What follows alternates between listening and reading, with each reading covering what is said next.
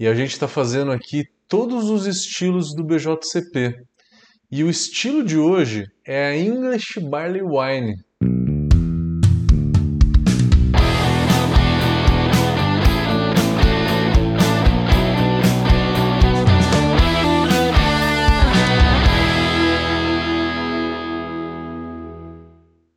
Já fizeram essa cerveja? Conta um pouquinho pra gente. Quero que vocês também compartilhem a experiência de vocês, porque é uma cerveja relativamente difícil de fazer e não só isso, ela tem muitas vertentes. Ela tem umas vertentes mais claras, ela tem umas vertentes mais escuras que vai do gosto da pessoa, né? Então vamos falar de todas elas. Vamos falar do sensorial dela, vamos falar do malte, vamos falar do lúpulo, levedura, como corrigir a água e como entender a barley wine. Primeiramente, vamos contar um pouquinho de história, né? Da onde que surgiu a barley wine? A barley wine surgiu primeiro nome, né, dado barley wine, né, da designação barley wine, veio de uma cervejaria grande na Inglaterra chamada Bass. Bass ou Bass B-A-S-S. Ela é uma cervejaria que foi a maior cervejaria do mundo na década foi 1840, 1850, né? Há mais ou menos 150 anos atrás. A Inglaterra exportava muita cerveja para os Estados Unidos também, tá? Estados Unidos, para a Ásia, para a Austrália e a Bass é uma cervejaria que está ali na cidade de Burton. Burton foi uma cidade muito importante, muito importante, a maior, a capital cervejeira do mundo nessa época, né? Estamos falando aí antes da Primeira Guerra Mundial. Então, era uma cervejaria grande que fez uma cerveja mais alcoólica e aí o próprio nome diz barley wine, vinho de cevada. Barley quer dizer cevada, né? Então é um vinho de cevada. Era até então disparado a cerveja mais alcoólica que existia. Hoje você tem uma outra versão que é a Russian Imperial Stout ou Imperial Stout, que também chega aí por volta dos seus 12% de álcool. Assim como a Barley Wine. A barley wine no BJCP está entre 8 e 12% de álcool.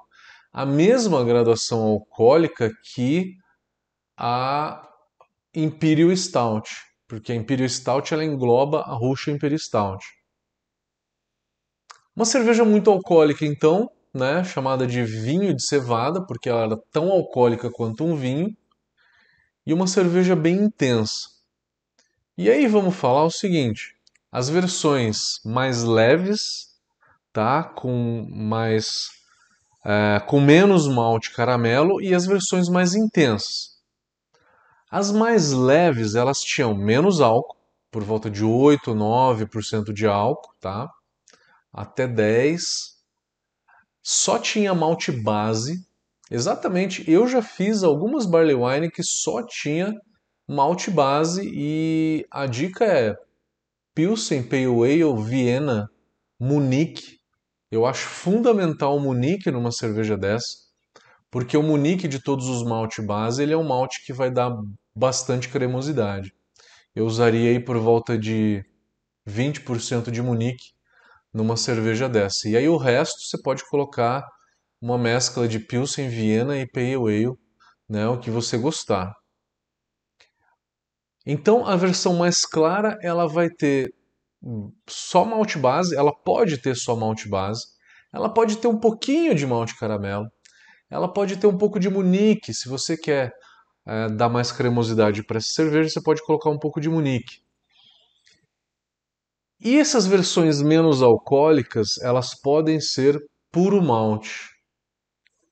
É muito comum essas versões mais claras, mais leves, nas prateleiras dos supermercados, das adegas na Inglaterra. O brasileiro ele gosta da versão mais intensa.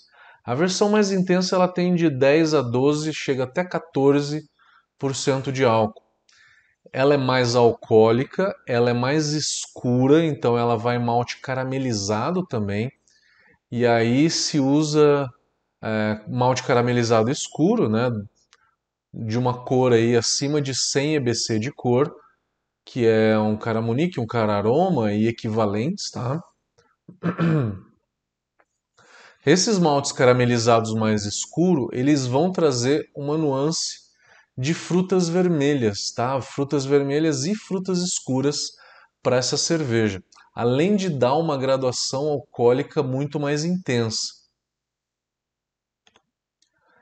Para chegar em 12% de álcool, é praticamente impossível você fazer uma cerveja apenas com malte. É onde que as pessoas aí vão começar a usar um pouquinho de açúcar.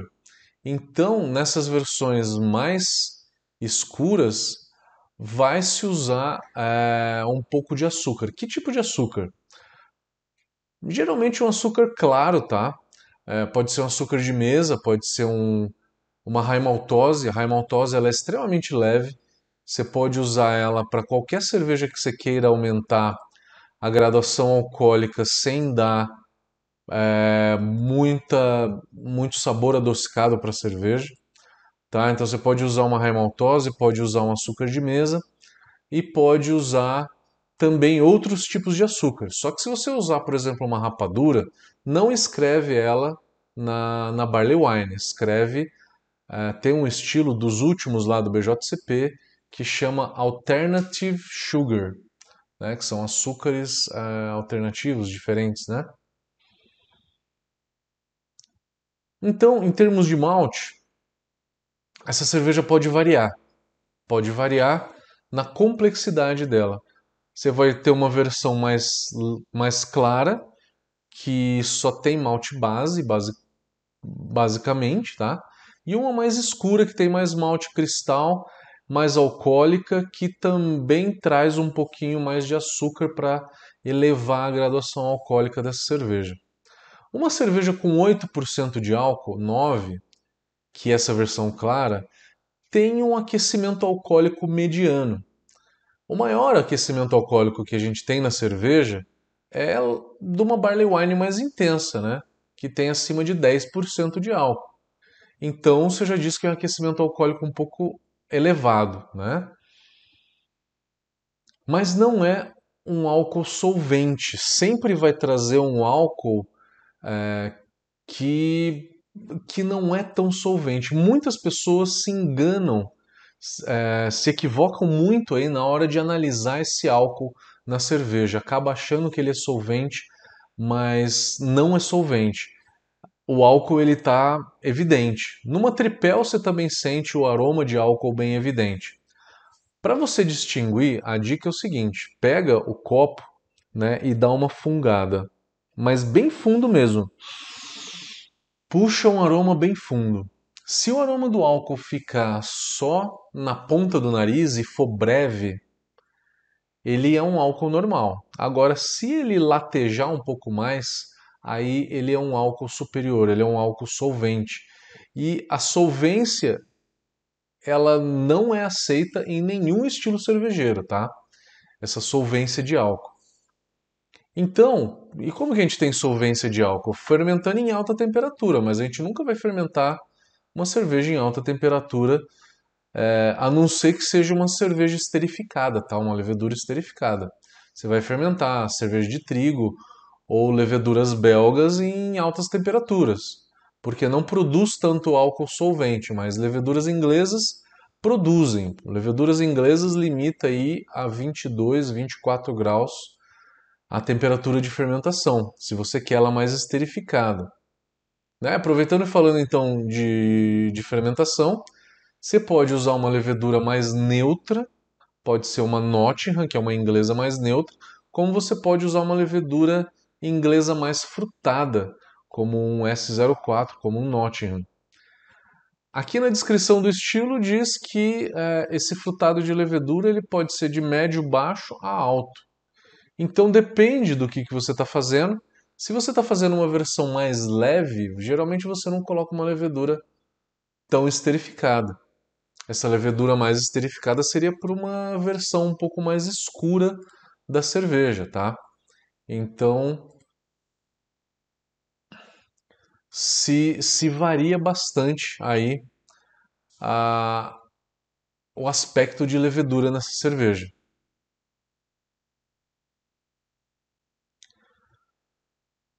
Falei de lúpulo, falei de malte, vamos falar um pouquinho de água agora. É uma cerveja que ela é mais maltada do que lupulada, concordam comigo? Ela é uma cerveja mais doce. Então o equilíbrio dela é muito mais para o maltado. Então, o cloreto na, na correção dessa água, dessa cerveja, vai ser um pouquinho maior do que o sulfato. Vamos pensar então, cálcio pode ficar em torno de 100 ppm, o target, né? Aí podemos pensar no magnésio, você pode ficar por volta de 15 até 30, pode ir um pouco mais alto. Cloreto pode ficar na casa dos 120 a 150. E o sulfato aí vai variar muito da, do amargor que você der nela, tá? Porque ela pode ter um amargor mais baixo nas versões mais claras e um amargor mais intenso nas mais escuras. O amargor pode ser de 35 a 70 IBUs, né? De 35 a 70 o amargor dessa cerveja. Então você pode trazer é, o sulfato de 60 a 100 ppm. Tá? Não sei se eu não faria igual, né, um para um o sulfato e o cloreto, porque é uma cerveja que pende um pouco mais para o malte, de uma maneira geral, tá?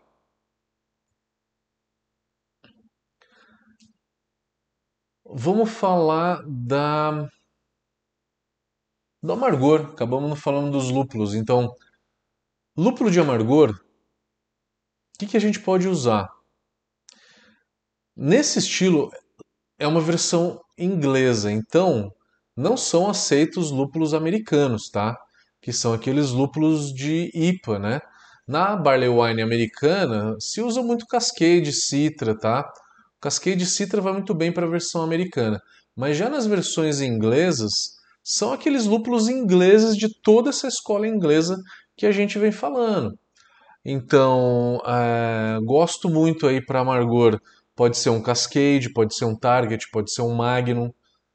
É, para final de fervura, você pode jogar um Fuggle, Golding, Skent Golds, um Challenger é muito bom também. São todos lúpulos aí bem aromáticos que enquadra bem na escola inglesa. Não joga muito lúpulo de, fina... de zero minutos para dar aroma, tá? É uma cerveja que não precisa de tanto aroma. Se for jogar lúpulo a zero, joga numa quantidade um pouco mais baixa pode ficar em, entre meia e uma grama por litro, né? Essa, essas adições de final de fervura. Geralmente essa cerveja não tem dry hop, porque é uma cerveja que é envelhecida. O BJCP não deixa tão claro se é aceito o sabor e aroma de madeira, de envelhecimento nessa cerveja. Mas diz que o envelhecimento dessa cerveja onde que traga é, um pouco de oxidação e que traga um pouco de, de um aroma e um sabor meio vinhoso, né? É, que remete a vinho, é aceito, desde que esteja bem quadrado, que, que esteja bem harmonizado e equilibrado com a cerveja. Um pouco é aceito.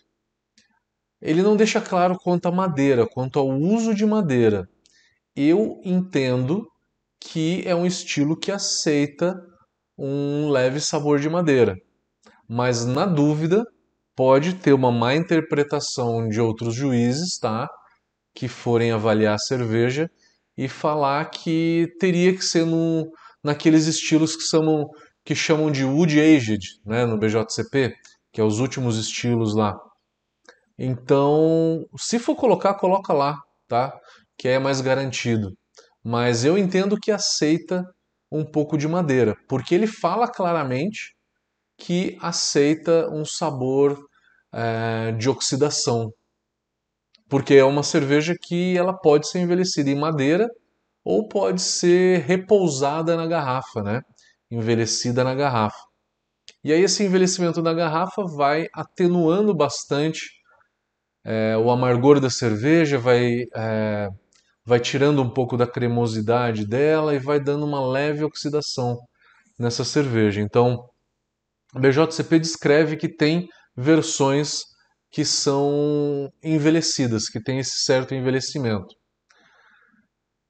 Como eu falei, tem as duas vertentes da barley wine, a mais leve e a mais intensa. Se você for envelhecer, não vai envelhecer a mais leve, né? Porque a mais leve ela é basicamente é, malte base, tá? Como Pale Ale, Viena e Munique como base. É uma cerveja mais leve. Você precisa de uma cerveja um pouco mais encorpada, que é a versão mais escura, para poder colocar na madeira, para conseguir equilibrar os sabores da madeira com o sabor do açúcar caramelizado que tem no malte. Que é o que faz sentido, então. Deixa eu ver se eu esqueci de mais alguma coisa.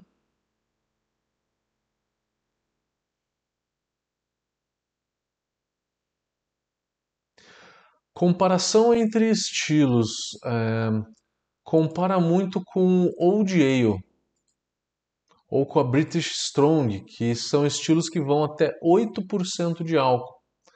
Tá? Tanto a British Strong Ale quanto a Old Ale é, são abaixo, a gradação alcoólica são abaixo da Barley Wine, tá?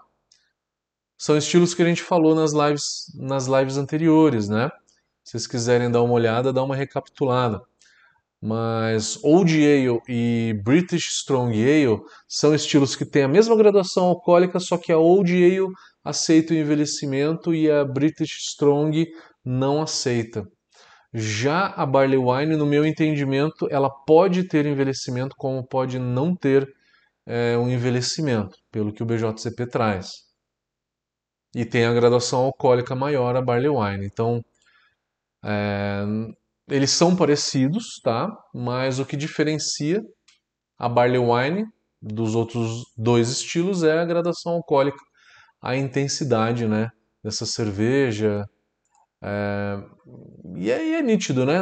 É fácil a gente identificar uma cerveja que, que tem 7, 8% e uma cerveja que tem 10, 12% de álcool.